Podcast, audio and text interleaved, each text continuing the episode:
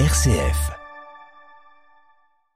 On va se tourner à présent vers, euh, vers Jean Pruvot qui, euh, qui nous attend. Bonjour Jean. Bonjour Simon. Alors Jean, ce matin, on, a gardé le mot phénomène issu de les coulisses de la création d'un phénomène du livre signé par Laure Claire et Benoît Rayet. Alors ce mot phénomène, qu'est-ce qu'on peut en dire Jean Pruvot?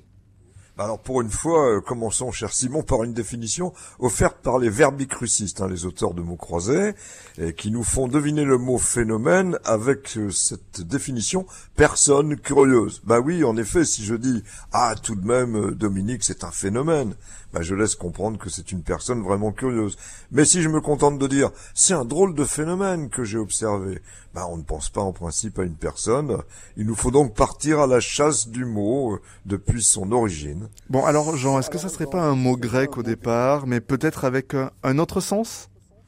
Bah, tout juste, Simon. Euh, on va même remonter plus haut à l'indo-européen, qui a précédé le grec où on retrouve la racine beau signifiant éclairé, qui aurait donné en grec fausse la lumière, et puis le verbe phanestai, disparaître, d'où est né euh, phénomena, qui décrit un phénomène céleste. Ben, c'est qu'en effet le mot tient son origine du vocabulaire de l'astronomie, et ce fut au IIIe siècle, avant Jésus-Christ, le titre d'un grand poème grec d'Aratos sur le cours et l'influence des astres, ce qu'on traduira plus tard en français par le phénomène d'Arat, évoqué d'ailleurs euh, par Ronsard au XVIe siècle. En fait, sans être un spécialiste de l'astronomie, Aratos avait composé 1154 vers où il évoque euh, les positions des constellations, mais aussi déjà des prévisions sur les astres et le temps. Et ce qu'on sait, moi, c'est que ce poème a été l'un des plus lus euh, de l'Antiquité.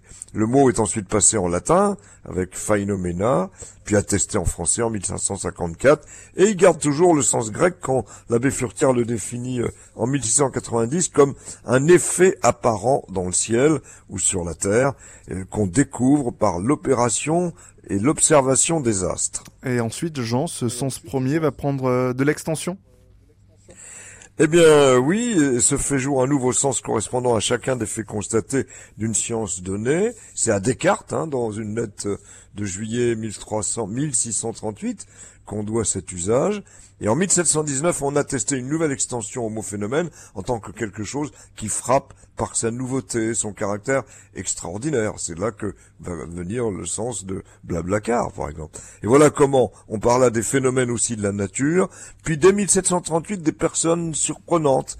Mais alors là, c'est soit le génie, c'est bien, soit une personne anormale exhibée dans les foires, c'est un sens heureusement disparu.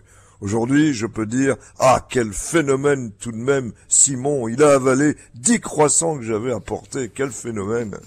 Merci beaucoup Jean Pruvot d'avoir été avec nous. Je vous rappelle le titre euh, de l'ouvrage publié euh, ce matin par euh, Laure Claire et Benoît Rayet, Mission Blablacar, les coulisses de la création d'un phénomène. C'est paru aux éditions Erol.